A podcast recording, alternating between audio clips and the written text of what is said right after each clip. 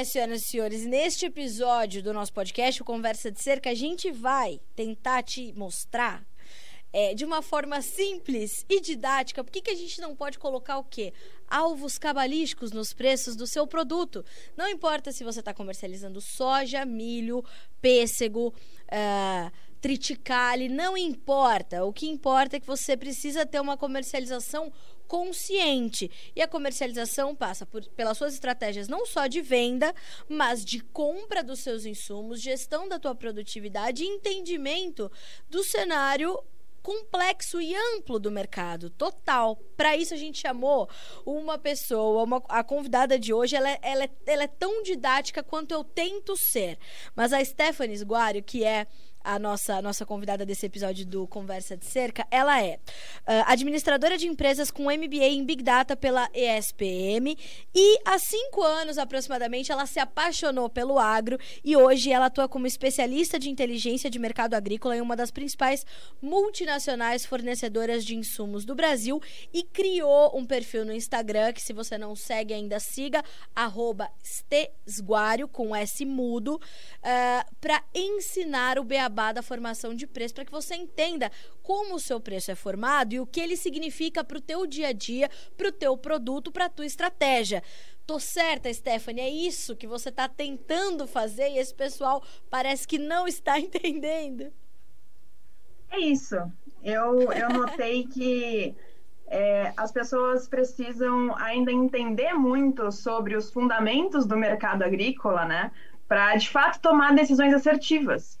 Então, mais do que eu já faço lá no, na empresa, é, eu não posso dar todo esse esse background do quais são as minhas análises, né, e quais são os, o, as conclusões que eu tiro com tudo isso, mas eu vi que eu poderia dar o caminho das pedras, né? Então, como que eu vou, como que um produtor, como que um agrônomo pode ajudar esse produtor na, na na sua conversa, a tomar as melhores decisões. Então, foi com base nisso que eu resolvi dar minhas caras e, de fato, ensinar as pessoas a como analisar esse mercado. Stephanie, como uh, você sente a sua a, a receptividade de, desses profissionais que te acompanham no Instagram com essas informações que você está ali diariamente é, disponibilizando para eles? Como é que você sentiu é, é, que o produtor né, e, e os agrônomos, enfim, se comportam diante dessas informações?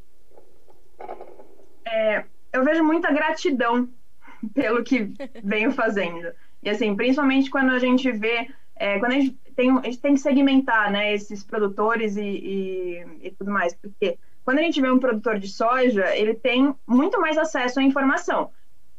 Tem acesso à informação, mas eu vejo que ele não sabe o que fazer com aquela informação. É, já produtores de café, por exemplo, são pouquíssimas informações que têm disponíveis no mercado e que não sabem nem onde procurar. Então, é, eu vejo que eles estão sendo muito gratos por isso, porque assim, estou tentando guiá-los de uma forma mais correta para que não tenha tantas, é, não ficar só focado em notícia, né? Mas sim procurar o que, que de fato, o que está sendo por trás daquela notícia é, o que, que o mercado está de fato está é, fazendo, o que está mexendo com esse preço, né?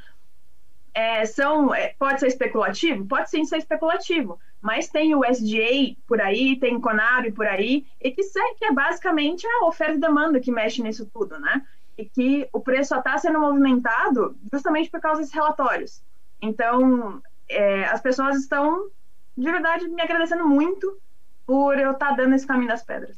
Isso é importante porque é, em algum momento a gente precisa ver o, o, o a grande parcela da, do, do, dos produtores rurais, sejam de café ou sejam de soja, entender que o mercado é de fato formado por esses, é, essas duas grandes frentes, né? Uma é a questão fundamental, que é determinante também para definir as estratégias dos, dos especuladores, dos fundos investidores e tudo mais, e justamente a interferência desses fundos uh, uh, e de grandes profissionais, de grandes corporações que nunca nem viram um pé de café ou um pé de soja, mas que hoje interferem no mercado muito agressivamente. Uh, a junção dessas duas coisas, elas precisam, ela precisa ser em algum momento absorvida 100% pelo produtor rural, né? Precisa. Até porque, assim, são coisas que não estão nas nossas mãos, né? Quando a gente Exato. fala de commodity, a gente tem grandes fundos de investimento por trás. É, e que eles estão simplesmente querendo lucro, querendo uma rentabilidade. Então, se eles estão vendo que naquele momento do ano a gente pode ter uma oferta mais apertada, uma demanda mais forte, ou totalmente o contrário, eles vão se, eles vão se basear justamente no que está acontecendo com base nos relatórios. Então, independente da, da do que está sendo de fato é, produzido em determinada região, vai ser muito o que está sendo noticiado nos relatórios, o que está sendo nos relatórios independente de qualquer coisa. Então é por isso que a gente tem sempre muito olhar para esse mercado, porque é, as regiões elas vão se comportar de formas diferentes. É interessante. Mas o mercado sempre você citou o café, né, Stephanie? Recente, a gente viu uma disparada desmedida dos preços do café negociados na Bolsa de Nova York para o café arábica por conta uh, das questões todas ali do, do clima aqui no Brasil. Mas era tão claro que o próprio mercado estava perdido e sem direção que subiu 20% numa semana, deu continuidade às suas altas no início da semana seguinte. Uh, batendo ali máximas em sete anos, depois já começou a devolver tudo, porque está ali tentando buscar uma direção. É, até mesmo para os, é, é, não só para os produtores, mas para os atuantes e, e para os players do mercado, também faltam algumas, algumas informações e o cruzamento dessas informações, não? Falta, muito. E falta essa, essa base analítica, né?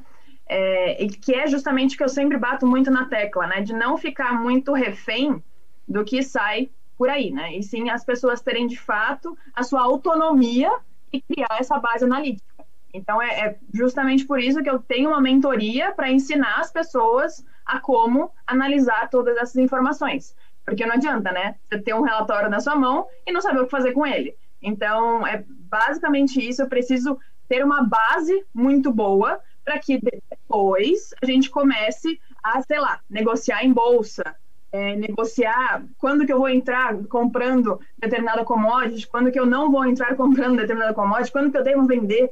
Então, não basta ter um relatório. Você tem que saber esses fundamentos, saber analisar aquele, aquele relatório. Do contrário, vai continuar perdido. Stephanie, como é que você é, vê o, o produtor é, se transformando nesse comportamento. Ele tem buscado, de fato, essa educação financeira para fazer essas operações que são mais complexas do que vender, como a gente via há alguns anos, num passado bem próximo de nós, da mão para a boca. Colhia para vender, né? Tinha o entendimento daquilo que tinha de fato na mão para fazer a sua comercialização e hoje ele vem é, tentando participar do mercado futuro muito mais ativamente. Como que você tem percebido essa transformação de comportamento? É, só pegando os principais relatórios, né, EMEA, DERAL, que eles já, já colocam para gente, já mostram para gente o nível de comercialização antecipada que temos, né? E principalmente desses, das usinas, inclusive. Né? Então, um, eu vejo que esse produtor, principalmente do Mato Grosso, ele está muito... Um, com, ele tem alguma consultoria para que ele faça essas negociações é, o que eu sempre prezo é que os outros estados também vão, jun vão junto com o Mato Grosso, né?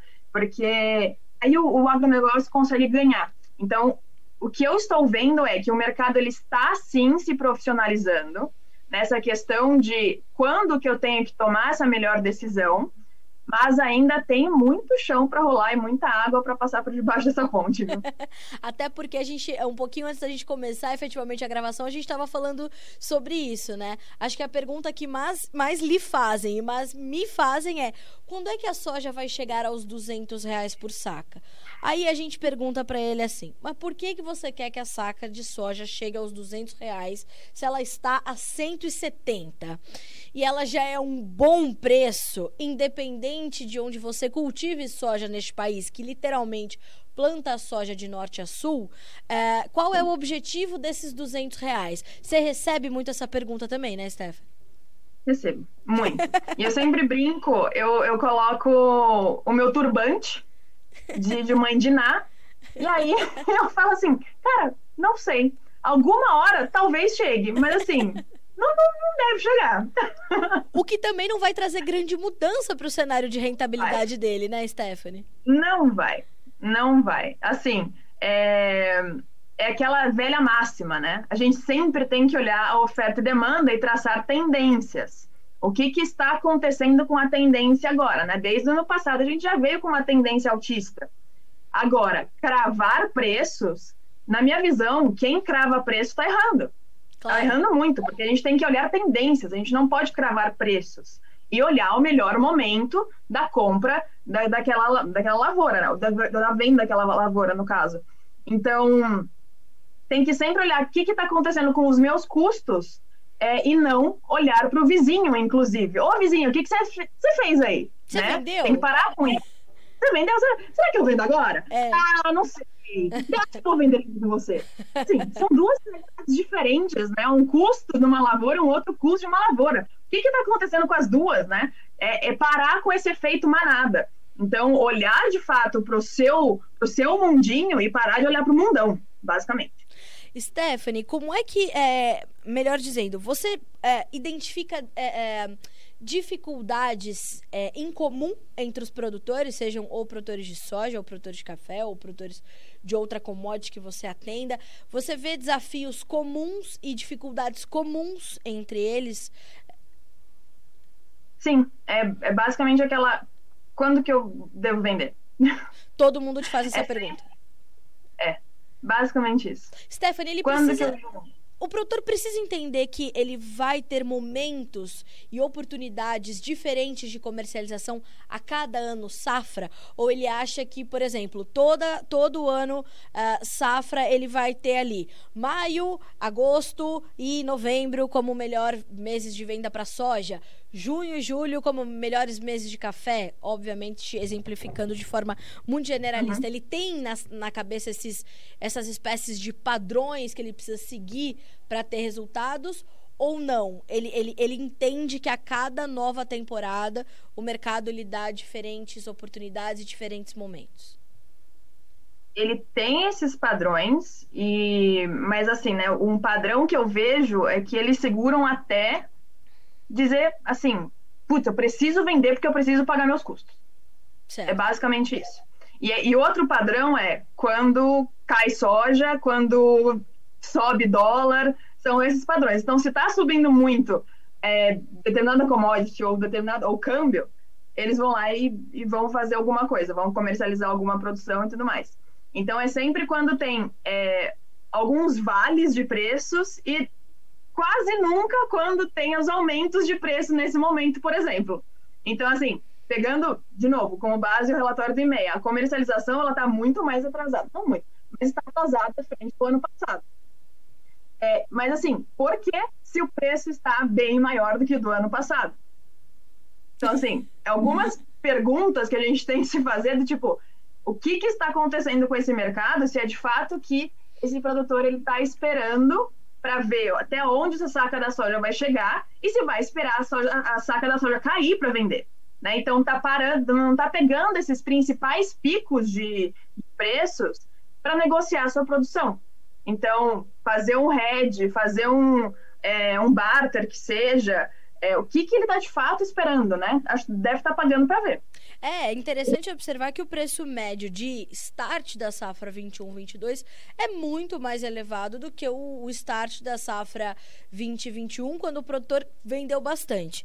E aí, obviamente, que ele sentiu depois, quando vendeu a saca ali a 80, 90 reais, onde ele conseguiu pagar os custos dele, mas obviamente por é, como você mesmo falou, pelas tendências que estavam projetadas, pela perda que nós tivemos na safra americana, os problemas de atraso no nosso plantio, depois na nossa colheita, uma série de fundamentos que direcionaram o mercado, fizeram com que as cotações chegassem a se aproximar de 190 nos portos brasileiros.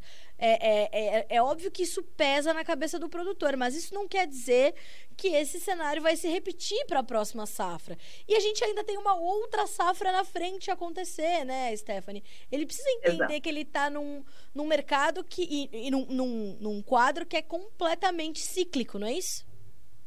É, e assim, quando a gente vai. Esse ano, inclusive, é, geralmente o nosso segundo semestre agora, ele tende, né? Se a gente for pegar histórico, ele tende a ser mais baixo em questão de preços do que o, a, o semestre anterior. Nesse momento, eu estou vendo totalmente o contrário.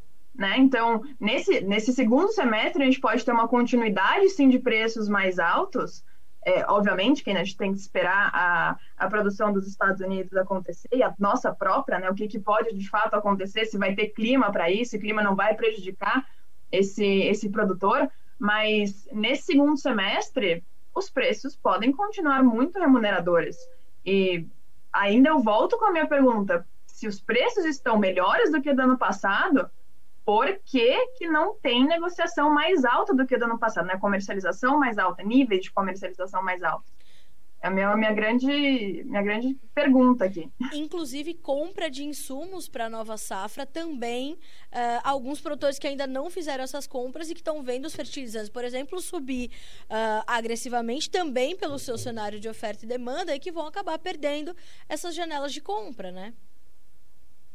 É, aí tem que fazer a velha, velha, velha história da relação de troca, né? Sim. E não seguir a manada. Então, ver como é que está a própria relação de troca frente ao que tinha no ano passado, ver como é que está essa questão da própria rentabilidade, se faz sentido, né? E, mas a minha, a minha chamada aqui é sempre essa relação de troca, quanto é que ela está frente ao, ao ano passado e ver se faz sentido. Stephanie, você é, é, acha que parte desse comportamento é uma questão cultural tradicional. Se a gente olha para o mercado norte-americano, por exemplo, ou para a produção, para os produtores americanos, a gente vê mais de 80% dos produtores trabalhando redeados. Aqui no Brasil a gente não chega a 5%. É, é uma questão cultural? É, muito. E assim, eu vejo que esses produtores do Mato Grosso, né, sempre vou pegar o Mato Grosso como referência, eles estão se baseando muito mais nesse, nesses produtores do, dos Estados Unidos frente a outros produtores de estados mais ao sul do Brasil, né? Uhum. Então, eu vejo que são bons exemplos a serem seguidos, né, por esses produtores que estão mais ao sul e que, assim, ainda não tem essa, essa, essa cultura. Eu vejo que estão possível, podem possivelmente perder dinheiro nessa questão é, e não ficar esperando as 200 reais a saca, né? E fora isso, não é somente para soja, tem outros tipos de produtores, outra para outras commodities que também não tem essa cultura de ter o head, né, de se redear. É, e assim, a gente está falando da principal fonte de renda deles, né? Então, se não tem essa, essa, essa preocupação em se proteger, é, isso me preocupa, me preocupa muito, porque assim, eles vão estar sujeitos às intempéries que podem acontecer ao longo do ano, por exemplo, né? E a gente está falando de clima, a gente está falando de outros países que podem prejudicar a, os preços deles. Então, essa cultura de, de se redear, ela tem que ficar mais enraigada aqui dentro do país para que não tenha tantas oscilações assim de um ano para o outro de rentabilidade desse produtor, né? De novo, é a principal renda dele. O produtor, ele, ele ainda teme é, não conhecer o suficiente as ferramentas de comercialização para utilizá-las a seu favor, Stephanie? A gente está falando do Red, mas a gente tem o próprio barter, que é uma ferramenta muito comum para boa parte dos produtores brasileiros.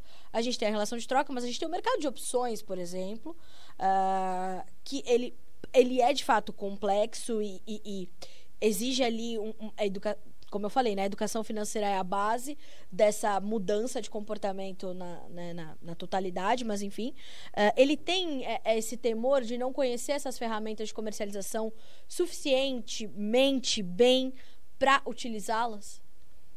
Sim, e é, eu inclusive fiz uma live com duas sumidades, né, desse, desse mundo há, uns, há um mês atrás, com a Andrea, Andrea Cordeiro e a Roberta Pafaro, e, e foi justamente isso, assim, a gente falou muito sobre isso, sobre o que que, por que que esse produtor não está arrediando, né? Por que que ele está é, super exposto nesse quesito? E é justamente porque ele não tem essa, essa educação financeira, por assim dizer, né? É, e se não tem, ótimo, tem diversos consultores ah, dentro do Brasil inteiro que conseguiriam completamente ajudá-los nesse quesito, né? E eu acho que, assim, nesse, nesse momento, principalmente de alta de preços, é, esses consultores, eles se fazem muito necessários. Muito necessários mesmo.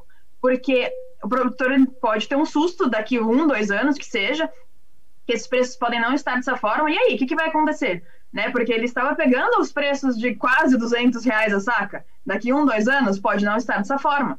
Né? Então, aproveitar esses preços nesse momento para fazer seu head e se não sabe fazer ele próprio, procure alguém. Eu mesma, eu tenho o eu tenho um planejador financeiro comigo para eu ver a, a, a, a, minha renda junto com a do meu esposo, né? Porque assim, tem algumas coisas que eu de fato não sei. E se eu não sei, eu tenho que buscar formas de, de me proteger é, dentro da minha própria família, né? Então é um dos, um dos principais pontos, eu acho que as pessoas têm que pedir ajuda.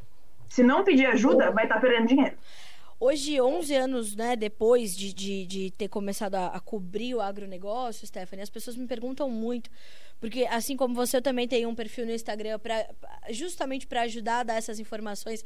Assim como você ensina a ler estes relatórios, eu dou ali as informações dos relatórios. Então, sai Conab, sai USDA, sai MEA, sai DERAL, sai tudo a gente vai colocando ali. Uh, e o objetivo é, de fato, concentrar as informações para que as pessoas façam é, essa. Até eu separei esse post aqui do seu perfil, que eu acho muito legal, que são as três maneiras para analisar o mercado sem tomar tanto tempo. Um tempo de análise que você colocou ali de 10 minutos. É muito pouco para o que vai significar para a formação da estratégia do produtor, né? Que é verificar as alterações do preço das commodities pelo menos uma vez por semana, é, analisar as alterações das estimativas de produção do, da, da Conab do USDA uma vez por mês, que é como sai, né, uma vez por mês, e segmentar os principais países produtores e consumidores uh, ah, para focar a análise. Acho que realmente são três dicas aí de ouro. E eu faço isso também e as pessoas. É, no entanto, elas confundem ainda, né? Eu sou só mensageira da informação. Carla, tá na hora de vender a minha soja? R$ reais em Jataí é um bom preço? Senhores, não tenho essa competência. Tenha ao seu lado um profissional de confiança para te fazer entender o que esses 162 reais significam para a tua gestão né? Uhum. É, como o Brasil tem a sua extensão continental, as realidades de mercado são as mais diferentes possíveis. Quando a gente muda para o segundo semestre, por exemplo, a gente vê um descolamento da formação dos preços aqui no Brasil do mercado de Chicago, que às vezes dá muito mais oportunidade de ele vender internamente, não, não entregar na exportação, entregar aqui para uma, uma processadora perto dele, que ele vai ter um, uma, uma situação muito melhor de mercado.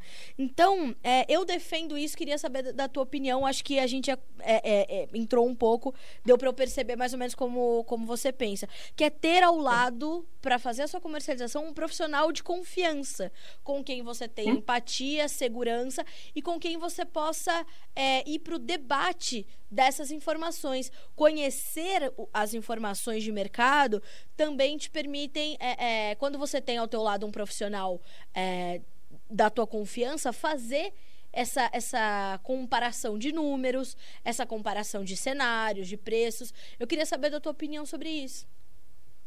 É, eu mesma, né? Eu tenho um profissional comigo para ver o meu planejamento familiar. E aí eu, inclusive, tive uma, uma reunião com ele essa semana e, assim, a gente estava falando simplesmente de CDBs, né? Onde que eu posso investir o meu dinheiro em CDBs?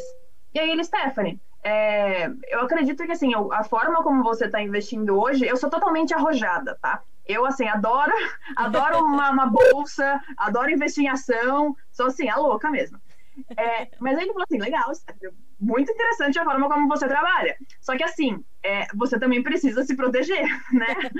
É, não dá para a gente ficar, assim, simplesmente indo em, em bolsas de valores, assim, uma rentabilidade ótima, excelente mas é, eu tenho um pezinho de meia em um CDB ali, mas ele falou assim, ó, talvez esse seu CDB aqui não seja tão indicado quanto o outro que eu posso te, te informar aqui, que vai te dar uma rentabilidade melhor, você ainda vai ter uma, uma liquidez, você vai poder tirar esse seu dinheiro a hora que você quiser. Então, assim, se eu não tivesse essa pessoa ao meu lado, eu não tomaria as melhores decisões para o meu dinheiro, né? Então, é, para eu maximizar essa minha rentabilidade e maximizar a forma como eu trabalho.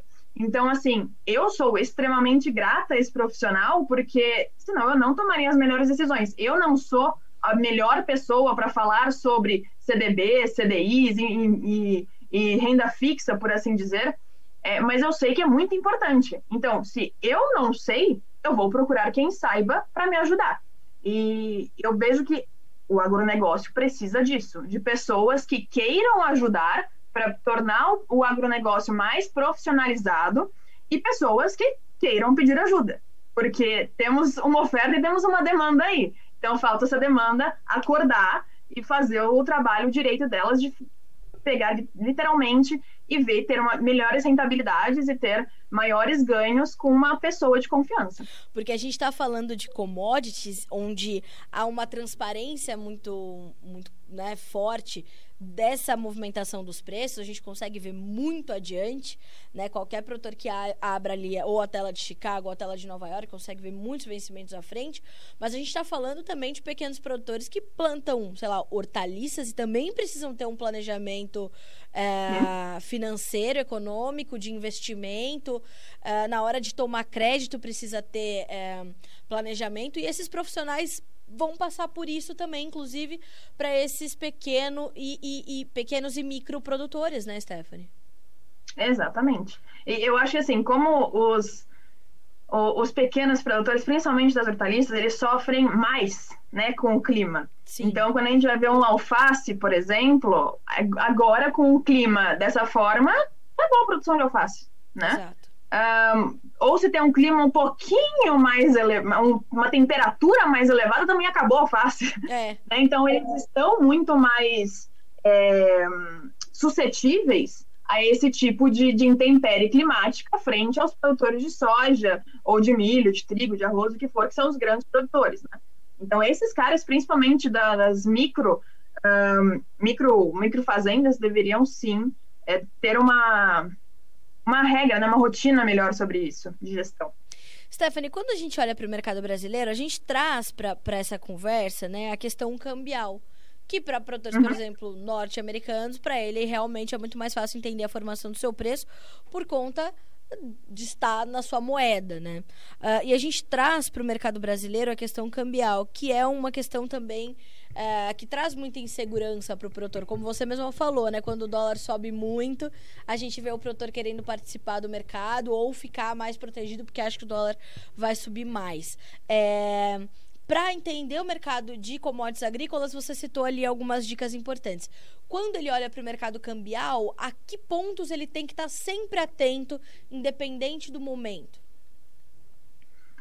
É, para assim, a gente ver um mercado de câmbio é um, é um, é, é um problema, né? Sim. Porque, assim, é um tabu. Muita, muita gente não entende muito esse mercado cambial, mas, assim, quando a gente vai olhar muito para nossa própria inflação, né? E é justamente isso que eu tenho. Eu tenho uma aula exclusiva sobre economia dentro da mentoria, é, para mostrar para as pessoas o quanto que é, inflação, Selic, rendimento das pessoas, PIB, o quanto que tudo isso vai impactar no, na, na, nossa taxa de câmbio, né? É, de novo, a, a, taxa de câmbio é nada mais, nada menos do que uma lei de oferta e demanda. Então, é o quanto que pessoas vão querer comprar real e quanto que pessoas vão querer vender real. Nesse momento, tem uma posição bem grande vendida em real, né? Para a gente ter aí um, um câmbio a 5,5, eu acho que estava hoje já. É, mas ainda assim, a gente sempre tem que olhar para essa inflação. Hoje a nossa inflação ela está ficando muito descontrolada, né? Uhum. Então, se a gente tem uma inflação descontrolada, a gente tende a ter uma Selic mais alta. Quando a gente tem uma Selic mais alta, a gente traz mais investidores para dentro do país. E quando a gente traz investidores, a gente tem mais dinheiro entrando no Brasil, né? É, e aí sim que a gente pode ter uma oscilação bastante grande desse, desse dólar. E é para onde que as pessoas deveriam sim olhar, tá? Então, assim, a cada 45 dias, o Copom tem a sua, a sua reunião para definir essa, essa nossa taxa básica de juros e que, assim, é quase que certeza que esse dólar sempre cai. Então, é sempre bom ficar ligados, sempre cai quando tem um aumento de, de juros, né? E aumenta quando tem uma redução de juros. É, então é sempre bom ficar ligado nesse, nesses movimentos econômicos para tomar decisão em termos de câmbio. Uh, Stephanie, quando a gente uh, olha para tudo isso, né, é, a gente tem esse, esse monte de pequenas peças para que o produtor forme o seu, o seu quebra-cabeça. É, tem uma, uma orientação básica que serve para qualquer produtor, é, é, para ele que quer começar a se educar financeiramente para entender a formação do seu preço, porque eu sempre defendo uma outra situação também. Não culpe o mercado por não ter aproveitado as suas oportunidades, que, que se foram e você achou que não era bom. Não, esteja protegido de forma que, se o preço cair, meu amigo, você está protegido da baixa. Se subir, você vai poder participar da alta. Vendeu sua produção? Não vire as costas para o mercado jamais porque o mercado continua rodando, não é só porque você vendeu que você está assegurado. Então, tem uma, uma orientação básica para aquele produtor que, não, vou começar hoje a fazer uma estratégia mais consciente da minha comercialização. É, tem uma, além de seguir o seu perfil no Instagram, tem uma, uma orientação é, básica para todo produtor? É, eu acho que assim, né? Não. Outra, não ir com a manada para mim é, é uma é para mim isso é muito claro. Certo. porque assim não adianta eu perguntar para minha amiga qual é o CDB que ela está investindo porque não vai ser a, a, a rentabilidade que eu vou querer. Uhum. né? Então entenda qual que é a sua situação no momento é, e procure alguém de fato que conseguiria te ajudar nesse quesito. Mas tenha sempre é, a sua própria autonomia nas análises porque, assim, não dá também para você ficar muito um, exposto ao que as pessoas estão falando. Eu sempre tenho esse, esse meu esse meu pezinho atrás com todo mundo, porque eu, eu gosto muito de ter controle das coisas que eu faço. É, eu quero ter a opção de seguir alguém. Então, se eu tenho uma opção de ter um, um planejador financeiro e ele está me falando aqui, ah, Stephanie, você pode fazer isso, mas, ah, não, para mim não vale a pena, é, eu entendo qual, o que, que você está me falando, mas, assim, eu prefiro é, seguir dessa forma, porque você está entendendo da forma como você gostaria de seguir sua vida, né, por exemplo. Então, é, entenda as notícias, cavoque as notícias que estão por aí, porque muitas delas também não são verídicas, né, é, e saia da manada. É o que eu sempre falo, as pessoas precisam sair da manada. Isso, para mim, é a, a, a, grande orientação. Não vá com todo mundo, porque você não é todo mundo. A nossa mãe já ensinava isso pra gente. Não é? Stephanie, como é que você chegou no agro? Uh, como é que né, você teve uma trajetória, se formou em administração, depois fez seu, seu MBA em Big Data. Como é que você chegou no agro e como é que você enxergou ali as oportunidades que o agro tinha para te oferecer e como que isso se adequou a, ao perfil de profissional que você é hoje? É, isso daí eu gosto sempre de contar, porque enfim, sou administradora, então logo lá no início da minha carreira eu fui muito para finanças, né? Uhum. Então, logo no meu primeiro estágio, eu, conver... eu trabalhava num grande banco e era na parte de investimentos. É, e nisso, é, o banco tinha assim vários fundos de investimento em que eram geridos por ele, né? E eu conversava muito com os analistas de mercado. Então eram eles que indicavam ao fundo quais eram as ações que poderiam entrar e quando que tinha que sair dessas ações, né? Eu achava que era o máximo, porque eu fazia a gestão, né? Então, toda a parte de, de relatório era eu que via qual que era a performance daqueles fundos que o banco estava gerindo. Então, o que essas pessoas estavam fazendo sempre de análise de mercado, de, de ir até a empresa para entender como é que estava a empresa, se valeria a pena é, a ação entrar dentro do entrar no fundo ou não, eu sempre achei aquilo o máximo, porque eram as pessoas mais informadas da vida. E eu falei assim, cara, eu preciso ser uma pessoa assim. E tanto que eu saí do banco, fui para uma construtora, fui fazer meu intercâmbio fora, que inclusive era dentro do cinturão agrícola, e eu nem tinha noção daquilo, porque até então eu não era do agro, né?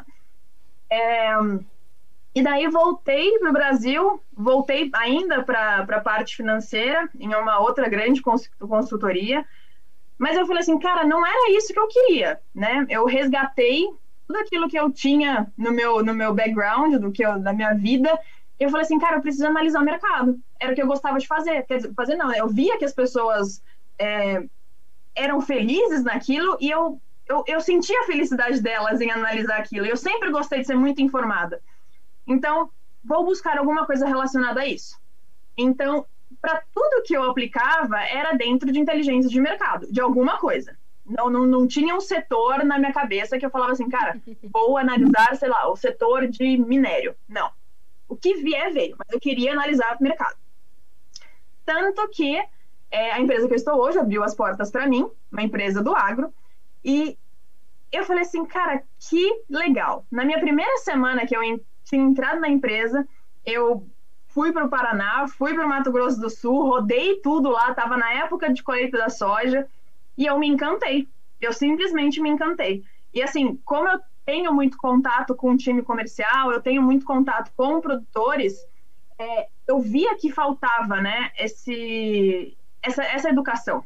E eu também me apaixonei pela forma como o agro ele, ele tem seu, o seu mercado, né? É um mercado muito volátil e a gente vê que assim no final do dia a gente está impactando pessoas e que são pessoas que estão plantando soja, que são pessoas que estão plantando é, alface, banana e principalmente assim quando eu fui, inclusive na Semana Internacional do Café, quando eu vi aqueles cafeicultores e assim pessoas muito simples e que assim eu falava cara eu, eu, eu posso ajudar essas pessoas porque são pessoas que assim que precisam de ajuda, que precisam de um guia, né? Sim. E aí foi que eu criei, inclusive, um Instagram. Então, justamente para ter esse guia. Mas eu me apaixonei pelo agronegócio já faz cinco anos e eu nunca imaginei, né? Eu sou, de, sou da cidade, sou de São Paulo. Eu nunca imaginei pisar em Sorriso, eu nunca imaginei pisar em Jataí, nunca imaginei ir para Maracaju. Então, assim, eu já rodei muito esse Brasilzão, só vendo soja, vendo milho e, e conversando com muito produtor por aí. E foi assim, esse contato com as pessoas e da forma como as pessoas elas regem esse agro que me fez me encantar pelo agro. E estou aqui e não faço questão alguma de sair dele. É, é, muito, é muito interessante, assim, eu é, eu também tive.